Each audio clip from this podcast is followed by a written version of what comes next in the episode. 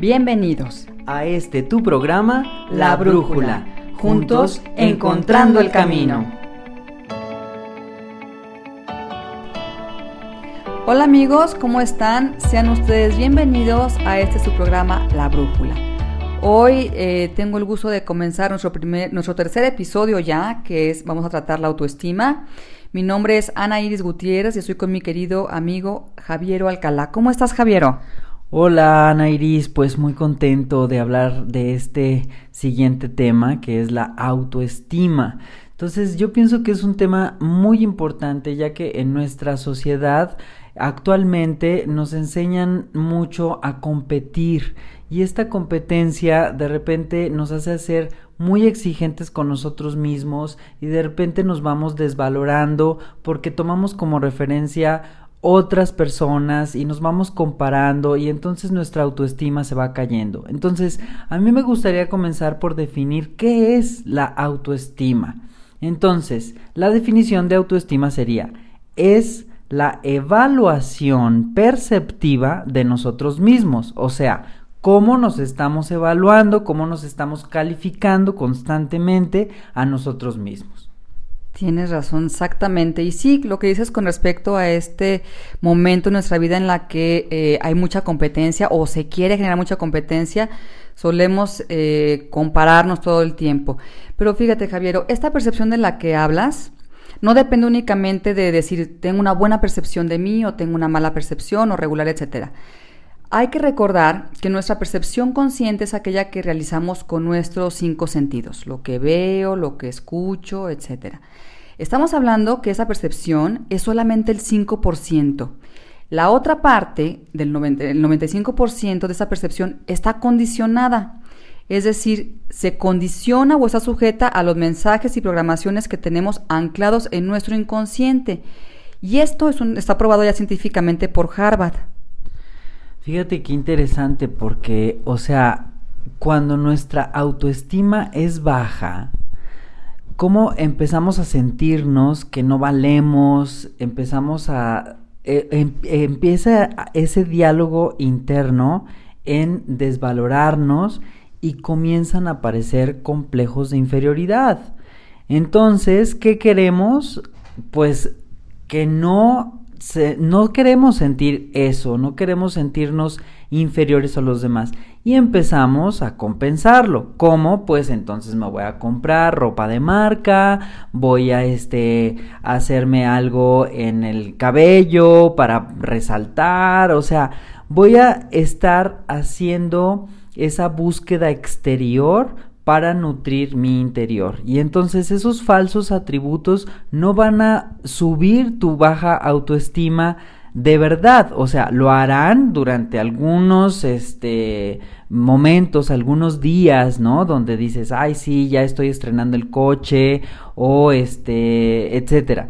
Sin embargo, no estamos atendiendo el fondo de esta baja autoestima y entonces por más que empecemos a comprar y adornarnos aparece la frustración. ¿Por qué? Porque nos sentimos igual.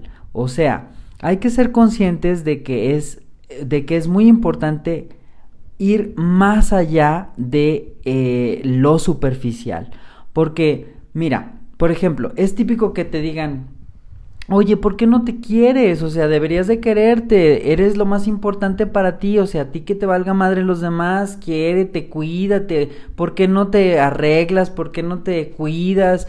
Incluso este te, te aconsejan, oye, pues ponte a dieta, haz ejercicio, este, no si fuera tan fácil, ¿verdad? Sí, o sea, te, o sea, te hablan desde afuera, pero no están viviendo realmente lo que tú estás experimentando en el interior. Entonces, incluso hay algunas personas que te dicen, mira, vete en el espejo y, y, lánzate besitos, dite qué guapa estoy, este, que, que soy lo máximo, me quiero mucho, bla, bla, bla. Y puede ser que al principio te funcione, este, pero o sea, te funciona cinco minutos porque dices, ay, sí, bueno, o sea, estoy, estoy bien, estoy, estoy guapo. Puedo salir de ahí muy motivado, pero resulta que en la primera opinión que alguien se contraponga a la mía, y ya no coincidimos, entonces esto, ¡pum!, me hace que me desplome y me hace sentir peor que cucaracha. Entonces, ¿qué está pasando? Así es, sí es cierto, Javier. Fíjate que, pues no, no basta, no basta con echarme flores, salir a la calle muy motivado y ya, porque efectivamente, pues es muy posible que vaya, este, en la primera opinión, pues me sienta mal.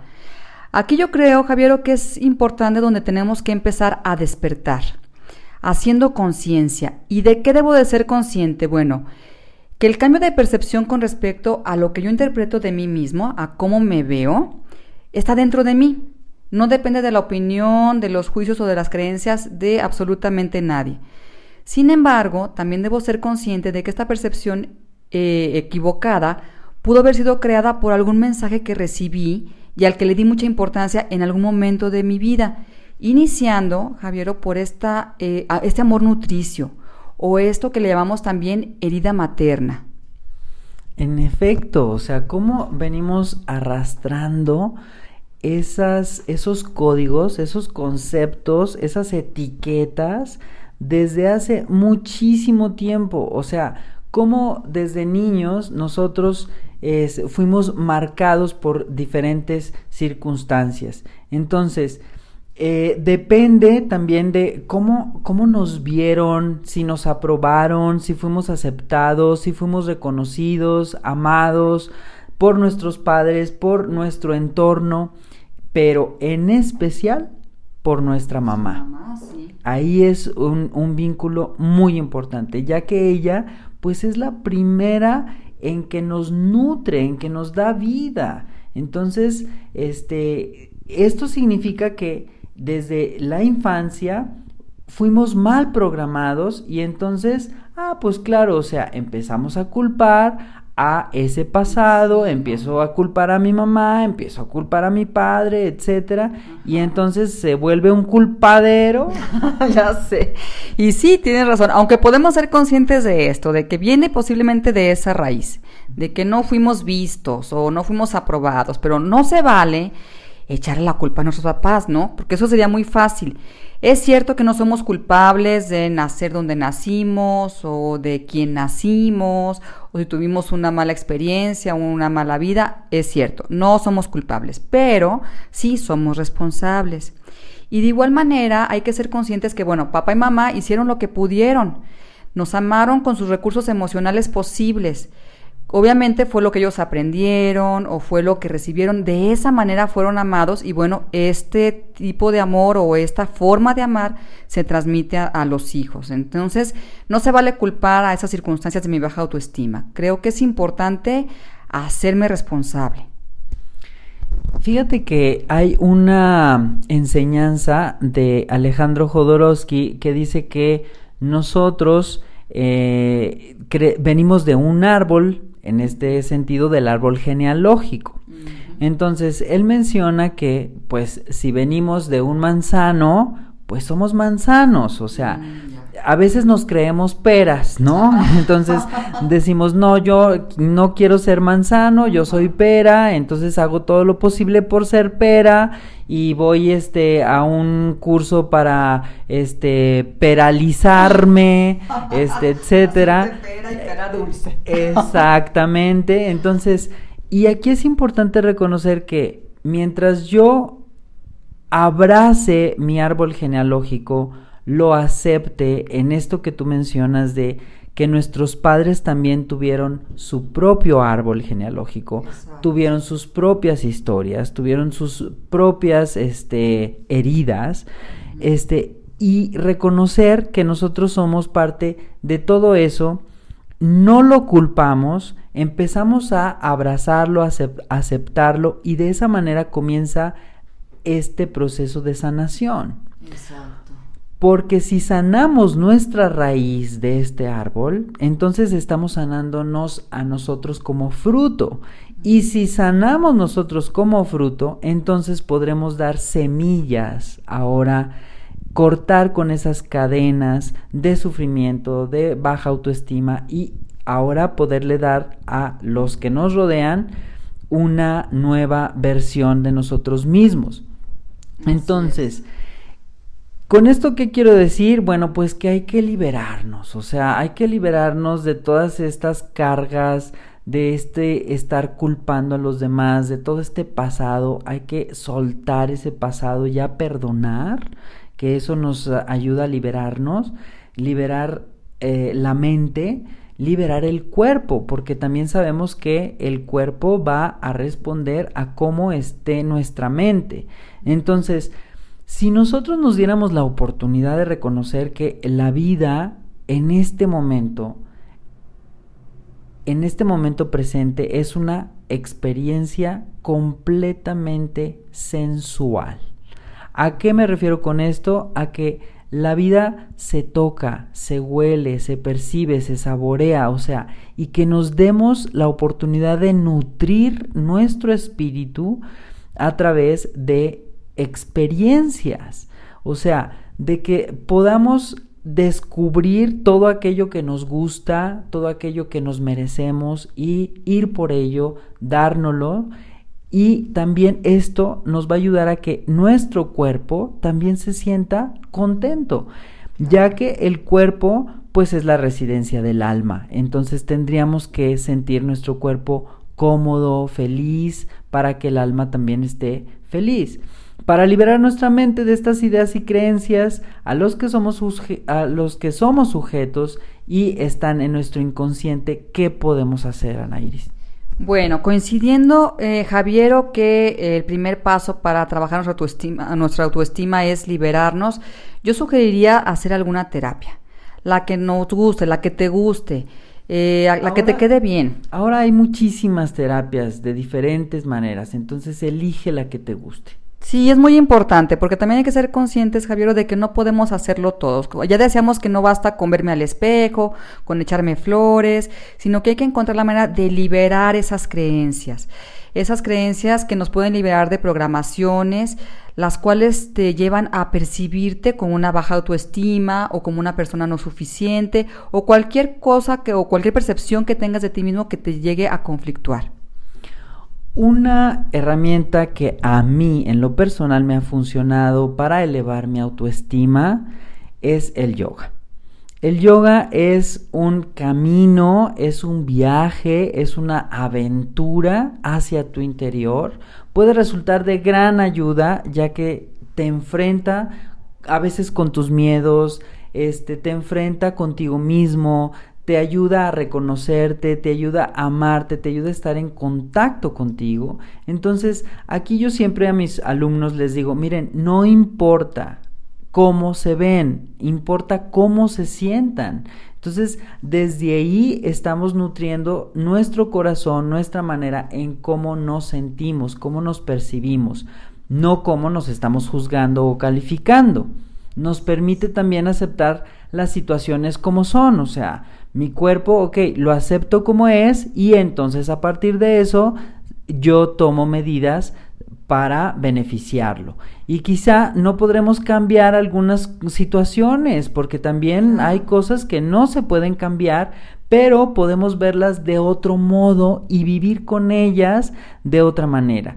O sea que a partir de cómo vemos las cosas es cómo nos sentimos. Podemos convencernos, esto es importantísimo, convencernos de nuestro verdadero valor, porque a veces no estamos dándonos esa importancia que merecemos. Recuerda, la persona más importante eres tú, porque tienes una relación contigo que viene desde que naciste y va a prolongarse hasta el momento de tu muerte. Entonces, la relación más importante que tienes contigo eres tú, así es que cuídate y ámate. Claro, fíjate que hablando del, yoga, Javiero, eh, es bien padre ver cuando los alumnos de repente logran hacer alguna asana, alguna postura, y cuando lo consiguen, es eso. Primero que muchas posturas son como que te provocan miedo. ¿Cómo me voy a hacer ese nudo? ¿O cómo me voy a parar de cabeza? ¿Y cómo...?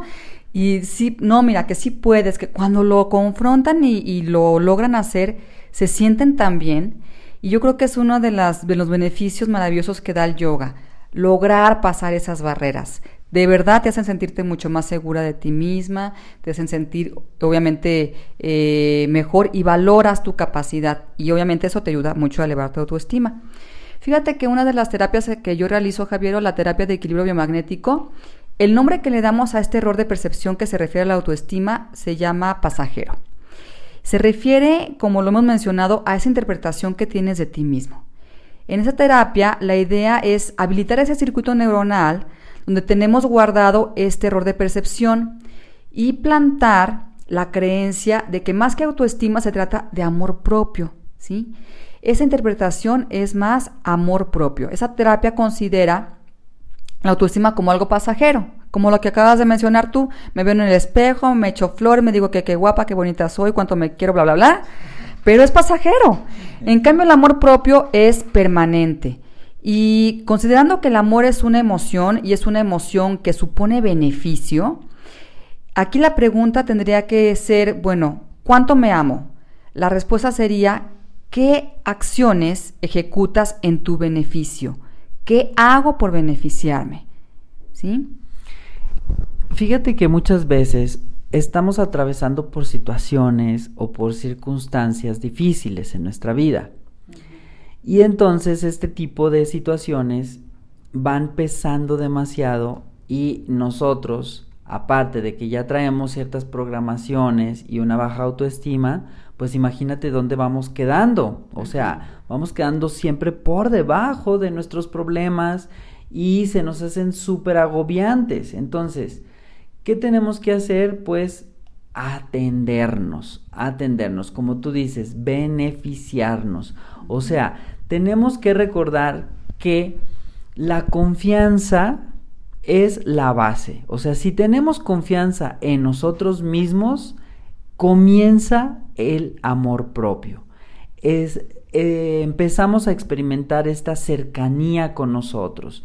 Y mientras no confiemos en nosotros, estamos lejos, lejos, lejos de amarnos. Entonces, hay esta parte donde dicen que si una pareja este al inicio de su relación pues comienza con este esta bosquedita este estos susurros porque están súper cerca. Luego ya después empiezan a gritar porque porque están súper lejos. Entonces cómo te estás hablando el día de hoy a ti mismo, con ese susurro, con ese cariño, con ese amor, o te estás gritoneando porque estás muy lejos de ti. Entonces, partiendo de ser libre de estas programaciones, del de, eh, inconsciente, ahora sí puedo reconstruir esta relación tan importante y básica que es la relación conmigo mismo.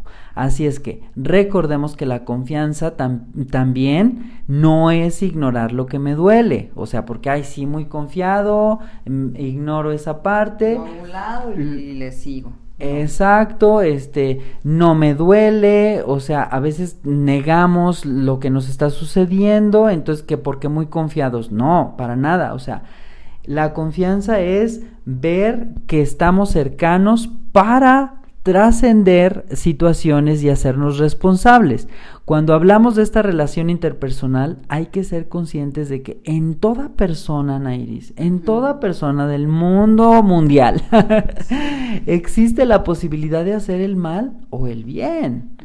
Entonces, debemos analizarnos, con comprensión y amor. O sea, no vamos a juzgarnos, no vamos este, a, ponernos tache, no vamos a, em, a, minimizarnos, a este, devaluarnos, sino que vamos a tendernos la mano con comprensión y con amor para reconocer ciertamente todo el mal que nos estemos haciendo o el bien que nos podemos hacer. Entonces, hay que ser muy, mm, digamos, hay que eh, invertir un poco de tiempo en este análisis con comprensión y amor para ver qué tan amigos somos de nosotros mismos o qué tan enemigos estamos siendo. Ahora, Nunca hay suficiente para alguien que no se siente suficiente. Entonces, imagínate, hay personas que eh, tienen un gran vacío, entonces nunca van a poder llenar ese vacío y siempre van a estar necesitando llenarlo. Entonces, si no nos acercamos, si no llenamos ese vacío con nuestra propia presencia, siempre vamos a sentirnos insatisfechos. Oye, Anairis, ¿en algún momento dado de tu vida has experimentado una baja autoestima?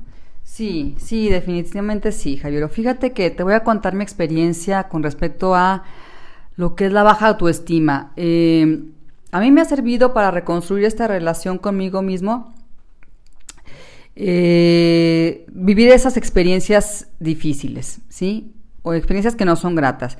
Te puedo decir que hubo etapas en mi vida en las que fui muy insegura. Eh, fui una persona muy celosa también, dado mi inseguridad. Viví esa experiencia terrible que mucha gente vivimos de verte al espejo y que ves y no te gusta nada de lo que ves. No te gusta ni tu cuerpo, no te gusta cómo piensas, no te gusta cómo eres. Y eso está muy cañón. Y es doloroso, ¿sabes? Porque no es tan, no tan fácil enfrentarte a esa realidad. Verte y no gustarte. Y aparte de todo, eh, viví situaciones, por ser tan insegura o con una autoestima tan baja, viví situaciones difíciles de humillaciones, em, situaciones de abandono, de traición, de soledad, de mucha inseguridad. Por muchos años de mi vida yo creo que cedí terreno a otros. Es decir, dejé en manos de otros eh, todo el valor que yo tenía que darme a mí. Dependía de sus planes, dependía de sus opiniones, de sus juicios para saber eh, qué tanto valía yo o qué tanto no. Y eso es bien triste. Cederle tenor porque dejas colgada prácticamente tu vida en manos de otros. Estoy hablando no nada más de relaciones eh, de pareja. Hablo de relaciones también familiares, de, relaciones laborales, con amistades. Y te das cuenta que al final, eh, pues eres tú y nadie más que tú. Hoy te puedo decir, Javiero, con el corazón en la mano, que esas personas que intervinieron en estos hechos o en esas circunstancias de mi vida, los veo como mis maestros. Maestros que yo elegí. Definitivamente fui yo la única que los eligió para aprender que todo estaba en mí. No fueron ellos los que me hicieron daño. Eh, fui yo, fui yo quien me abandoné, fui yo quien, quien me dejé de lado, fui yo quien me desvaloricé y mi autoestima se fue al carajo en pocas palabras, ¿sí? Tuve que aprender, ahora sí como dicen a punta de chingazos emocionales, que todo tiene que ver conmigo y que yo era responsable y que nadie en absoluto es responsable de mis malas experiencias ni de mis desgracias. Fui yo. Entonces, bueno, ¿qué hice para poder cambiar esta situación? Bueno, como dijimos, primero liberarme, ¿sí? Me libré de esas creencias y de estos juicios comencé a sanar, restableciendo, nutriendo esta relación conmigo eh, desde mi infancia, Javiero. Estábamos hablando de ese, de ese amor nutricio, estábamos hablando de esa herida materna. Ya hablamos también de no hacer eh, culpables a nadie más que a nosotros mismos sernos responsables de esto. Y esto fue lo que hice. Yo creo que me costó trabajo porque fue difícil como ir al interior y reconocer a esa niña pequeñita que a lo mejor en su momento se sintió sola o abandonada o triste o juzgada y confrontarla, ¿sabes? O sea, ponerla de frente y en diferentes etapas de mi vida hablar con ella y reconfortarla. No es un proceso nada fácil, pero yo creo que es lo que a mí en lo personal me ha ayudado mucho más a elevar mi autoestima y sobre todo a concretar este amor propio ponerme con esa niña de frente y protegerla y también eh, comprometerme con ella a no soltarla más. Eso fue lo que a mí me ayudó mucho porque partiendo de ahí pude comenzar a reestructurar esta eh, relación interpersonal de la que hablábamos, esta relación conmigo misma. Eh, ahí cuando ya logré como restablecer esta conexión, ahí fue cuando sentí los cambios, Javier cuando sentí como esta magia que te reconstruye. No he terminado porque es un trabajo este, largo, pero eh, fue lo que a mí más me ha servido para eh, reconstruir esta relación y crear este amor o fortalecer este amor propio. Sí, un ejercicio que yo recomiendo es eh, si tú encuentras una foto de cuando eras niño o cuando eras niña, y puedes ponerla frente a ti, comenzar a establecer ese diálogo con tu niño, con tu niña interior y este y hablar qué, qué le duele, qué tiene, eh, cómo, cómo se sintió o cómo vivió y poderle ayudar en esa, en, en esa, darle la oportunidad de que ahora se exprese. Y esta cercanía con el niño interior, pues obviamente favorece muchísimo eh, la, la, confianza, porque sabemos que estamos este, acompañándonos a nosotros mismos y esto también despierta muchísimo nuestro potencial creativo. Y recordemos que si somos creativos, pues nuestros problemas se vuelven retos a solucionar y eh, entonces dejan de abrumarnos, dejan de aplastarnos esas situaciones y nos colocamos sobre ellas para poder transformarlas. Entonces esas acciones son las que podemos hacer y recuperar este amor propio. Una cosa que mm, quiero que quede muy en claro es que en realidad no somos nuestros desengaños ni nuestros miedos, o sea, todas estas cosas que nos mencionaste, Ana Iris, de, de cómo vivimos nosotros de repente estas situaciones eh, en, el, en nuestras vidas que nos van afectando, que nos van haciendo este, menguar nuestro poder de manifestación. Eh, no somos esos recuerdos, no somos esos pensamientos obsesivos, somos la persona que a pesar de ellos sigue adelante. Eso es muy importante, que sigamos avanzando, que no le demos más eh, mm, importancia o más, más dimensión de la que debe de tener a todos esos problemas y seguir avanzando. Creo que no todos tenemos que llegar a vivir malas experiencias para aprender o para encontrarnos o reestructurar la relación con nosotros mismos. O sea, las crisis son opcionales. Tú optas si quieres vivir o esperar a que llegue ese momento de crisis para reaccionar. Tú decides. Si ya tienes señales de que algo no está haciendo lo que tú quieres, entonces hay que moverse, hay que actuar. Así es que mm, si nosotros nutrimos este amor propio, aprendemos a respetarnos, a valorarnos y en la medida que yo me ame, voy a elevar mi vibración. Esto es un hecho. Y voy a traer a mi vida personas, experiencias, situaciones que vibren al mismo nivel que yo estoy vibrando. Entonces, si mi amor propio es de 5, mi vibración va a ser de 5 y lo que atraiga a mi vida será un 5. Así es que si mi amor propio es de 10, mi vibración va a ser de 10 y lo que atraiga será de un 10. Exacto. Fíjate, Javier, si yo hubiera encontrado esta formulita hace muchos años, posiblemente no hubiera tenido que vivir esas experiencias que a mí me llevaron a reencontrarme conmigo misma, ¿no? Como dices, no es necesario que todas las vivamos. Este, si ya ves tú que puedes, eh, no sé, cambiar las cosas y reestructurar de una buena vez el amor propio, pues bueno, antes de que otra cosa pase, hay que actuar. Les quiero recomendar ampliamente un libro eh, que se llama El poder del espejo de Luis Hay. Este libro este, trae también meditaciones y está padrísimo. A mí me sirvió mucho también para eh, tratar este tema de la autoestima. Como decimos, hay que verse el espejo, pero ahora desde otro punto de vista, no vamos para echarnos flores, sino para confrontar a esa persona que somos y eh, relacionarnos con nosotros mismos. Creo que esto es lo que está muy padre. Y bueno, si este, yo, yo tengo el PDF, si quieren mandarnos un comentario en, por Facebook, nos lo piden y con gusto les mando o su WhatsApp, o ponen a mí su número de teléfono y les puedo mandar su, el, el PDF y las meditaciones también. Se los recomiendo muchísimo. Y a mí me gustaría recomendar a una autora que quiero mucho, ella es española, se llama Merce Roura.